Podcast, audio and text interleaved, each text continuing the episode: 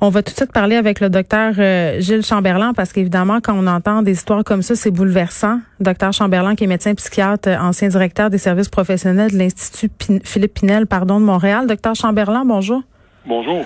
Bon, on vient d'entendre une histoire là où euh, une dame nous raconte comment, en quelque sorte, elle a perdu la trace de son frère, euh, obtenu des ordonnances de la cour euh, pour qu'il se fasse hospitaliser, pour qu'il se fasse soigner. Cet homme-là, ancien pharmacien, avec pas mal quand même de bagou, a réussi à sortir pour plein de raisons. Puis on les connaît pas les raisons, docteur Chamberlain. On n'est pas dans le dossier, on n'est pas psychiatre non plus. Moi, j'avais envie de vous parler aujourd'hui, non pas de ce cas-là, mais comment, à la lueur de tout ça, le système de, de santé, pardon, on gère Comment on gère ça, les hospitalisations, contre le gré des patients, quand on a euh, une ordonnance de la Cour, par exemple? Oui, c'est ça. Excusez-moi, ça fait 20 ans que j'en fais un peu un cheval de bataille. Euh, c'est parce que c'est pas le système de santé qui gère ça. C'est un choix de société. Il y a des lois mm. très précises qui encadrent tout ça. Et, c'est clair que le balancier est du côté des libertés individuelles. Euh, c'est un choix de société. On, est tous pro-liberté, c'est clair. Mm-hmm. Euh, le, seul problème, c'est que les patients en psychiatrie, quand ils sont malades, la maladie touche la capacité de réaliser qu'on est malade.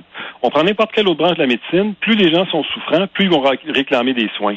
Il y a certaines maladies en psychiatrie qui fait qu'on n'est pas capable de réaliser qu'on est malade, on n'est pas capable de demander des soins pour nous-mêmes, et, c'est ce qui fait que c'est un peu d'hypocrisie en disant, mais ces gens-là ne le demandent pas, ces gens-là ne collaborent pas, hmm. donc on va tout simplement ne pas leur donner de soins tant, tant qu'ils ne seront pas d'accord. Fait qu'on a choisi un critère pour pouvoir évaluer les gens contre leur gré, et c'est le critère de la dangerosité. Donc, si quelqu'un n'est pas dangereux, on peut rien faire. Et, ça, c'est clair. On ne pourra jamais l'amener à se faire évaluer. mais imaginez le désespoir des familles. Ah, c'est épouvantable. C'est épouvantable parce que tout, tout part avec ça. Il faut pouvoir évaluer quelqu'un pour savoir s'il est, est, officiellement dangereux. Et là, on a mis la barre très haute. Si on veut qu'un policier ou un agent de la paix puisse amener quelqu'un à l'urgence, ça prend un danger grave et immédiat. On peut toujours imaginer la gravité du danger, mais il faut que le danger soit immédiat. Donc, si quelqu'un n'est pas en haut d'un pont en disant je veux me jeter en bas, euh, on peut toujours dire que c'est pas si immédiat que ça. on s'entend dessus, docteur Chamberlain, qu'il y a toute une nuance, il y a plusieurs nuances de gris entre je veux me jeter en bas d'un pont puis l'autre bord, tu sais. Ben, tout à fait. il y, a, un autre phénomène aussi. Quand les agents de la paix arrivent, même les patients qui sont psychotiques reconnaissent un policier. Même les patients mm. psychotiques vont se calmer et ne seront pas dangereux pendant l'évaluation des policiers. Euh, c'est seulement les cas extrêmes qui continuent à être agités malgré que les policiers soient présents, qui vont être considérés comme dans un danger grave immédiat. Donc à ce moment-là, mais, mais quand même, il y a des cas où les, les, policiers, les agents de la paix vont emmener des gens à l'urgence. Et là, le médecin de l'urgence, il a le même critère. Ça prend un danger grave et immédiat s'il veut juste le garder. Il n'a même pas le droit de l'évaluer, c'est juste le garder. Et pour pouvoir l'évaluer, il faut qu'il ait demandé une, une, une demande au tribunal et une chance que rendu là, euh, c'est simplement le danger. On n'a pas à démontrer que le danger est, grave ou immédiat, simplement à démontrer qu'il y a un danger. Mais il faut quand même que l'hôpital aille demander la permission au tribunal d'évaluer cette personne-là qui est dans son urgence. Et l'évaluer dans le but de pouvoir le garder, même pas de le traiter. Si on veut le traiter, c'est toute une autre série de, demandes qu'il faut faire. Mm. Et si la famille veut faire ça elle-même sans passer par des agents de la paix, faut qu'elle se rende devant un tribunal et qu'elle démontre que la personne présente un danger. Et à ce moment-là, le juge va émettre une ordonnance pour que la personne se fasse évaluer, éventuellement garder, puis éventuellement, éventuellement traiter si on passe devant le tribunal. C'est une procédure qui est très lourde, mais surtout, c'est que ça oblige la famille à, s'antagoniser le, patient. La famille, c'est comme si sa famille était dans les yeux du patient, c'est comme si sa famille était contre lui. Ben, bien sûr, ça, ça, doit générer de l'attention, puis le lien de ah, confiance est brisé c'est épouvantable, ce qui fait que les familles retardent avant de faire ça. Des fois, il y en a qui n'ont pas les moyens, parce que c'est quand même compliqué. Il y en a qui ne savent pas comment ils sont démunis, mais c'est surtout ça. Euh, quand on arrive dans le tribunal, c'est comme si le père était contre le fils, c'est comme si la mère était contre le fils. Mm. C'est un tel... Puis là, ce qu'on demande, c'est juste de pouvoir faire évaluer. Et là, le, patient, lui, a droit à des, un avocat de l'aide juridique, va être représenté. Et souvent, on a des gens qui sont assez brillants pour bien s'exprimer, expliquer, justifier leur comportement euh, inapproprié. Et s'il n'y a pas un danger, ben, le juge va laisser partir. Puis, ben, c'est ça. Puis, docteur Chambellan, quand on obtient une ordonnance comme ça, là, la personne se dirige vers un hôpital. Euh, ce que j'ai compris là, du témoignage de Mme Mondou, c'est que le personnel hospitalier n'a pas l'obligation de donner de l'information. Je comprends qu'on a le droit à la vie privée, puis ça, je le comprends parfaitement. Mais en même temps, dans l'optique d'une famille qui veut aider son proche de raconter son histoire, est-ce que c'est pas pertinent? Oui, tout à fait. Et ici, des fois, même dans le système, il y a des choses que les gens n'ont pas, ont, pas saisies. On ne peut pas donner d'informations qui relèvent du patient sans son consentement. La loi est très, très précise là-dessus, à moins que ce soit pour prévenir un danger là, qui, est imminent.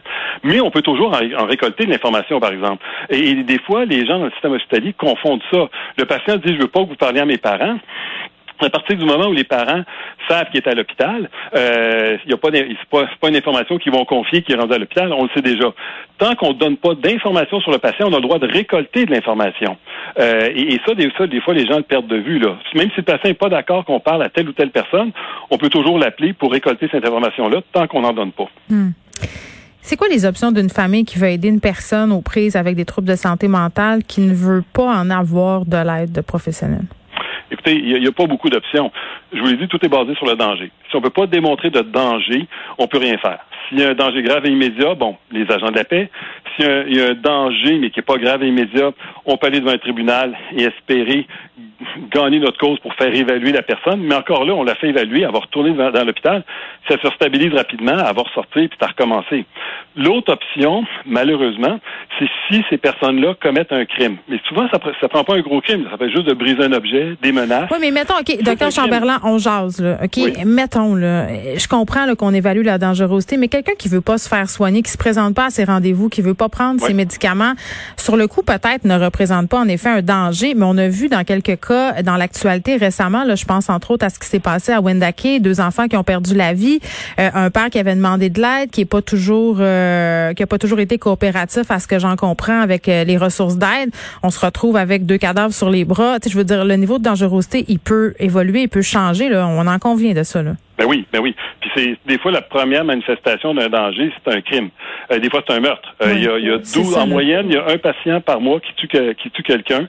Et quand nous on le reçoit, et on l'évalue, ben on se dit mais ça aurait pu être évité. Mais c'était la première manifestation de danger. Ok, mais le, ce que vous dites, c'est excessivement grave, docteur Chamberlain. C'est comme si notre système, en, en guillemets, était fait pour en laisser passer. Ben oui, effectivement, le système est fait pour en laisser passer, ça c'est clair. Le système, le pendule est du côté des droits et libertés et non pas de la protection de la société. Mais je vous dirais a même des groupes de défense qui trouvent que le système actuel est trop exigeant envers les patients, qui considèrent que le système de, santé a trop de pouvoir, qui font des plaintes régulièrement. Et je répète, le système de santé n'a aucun pouvoir. Tout est remis devant les tribunaux et ça prend la la permission des tribunaux, sauf le médecin à l'urgence, que ce soit quelqu'un, il a 72 heures pour aller demander au tribunal s'il peut faire quelque chose. Mais ce que je vous disais, c'est qu'il y a des gens, par exemple, ça fait longtemps qu'ils sont dangereux. Et les familles sont particulièrement tolérantes. Il y a des gens qui commencent en menaçant, brisent des objets, bousculent les gens, et les, les, malheureusement, les familles ne font rien parce qu'ils ont l'impression que s'ils dénoncent ça, ils vont perdre la personne. Mais des fois, dénoncer ça puis déposer une plainte au criminel, euh, c'est ça qui permet de, de, de, de, replacer la personne sur une bonne trajectoire. Elle va être évaluée, oui, elle va être judiciarisée, mais elle est malade, elle va être non responsable. Et là, tant qu'elle va présenter un danger, la commission va exiger qu'elle prenne sa médication, puis il va avoir un suivi. Ça a permis de sortir beaucoup de patients de, de, de, la rue. Mais là, c'est encore plus exigeant pour les familles.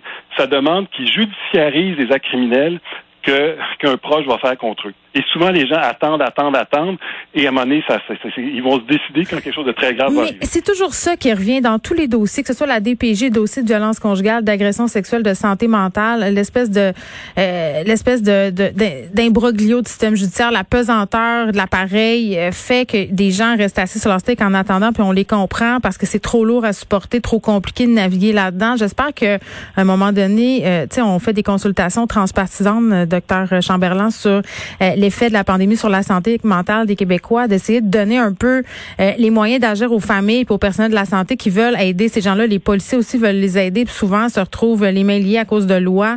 à un moment donné, ça serait peut-être le temps qu'on regarde ça. Là. Mais oui, ça serait un critère très, très simple.